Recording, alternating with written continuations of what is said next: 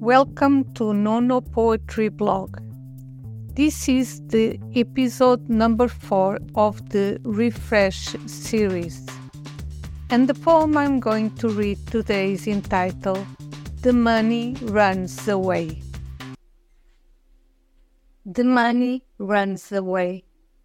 There are months that are like this. Since it gets wheels Nothing can be accomplished without feeling.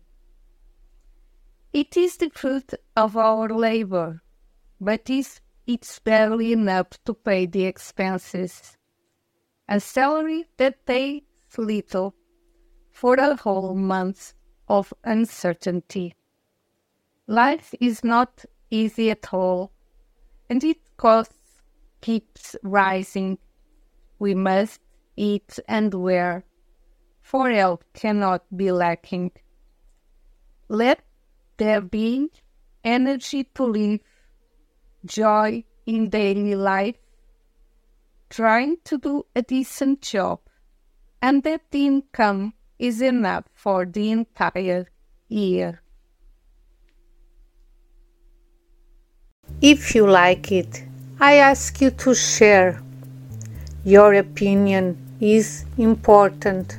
Leave a comment. So you don't miss out, subscribe the channel and enable the notifications. Thank you for your attention.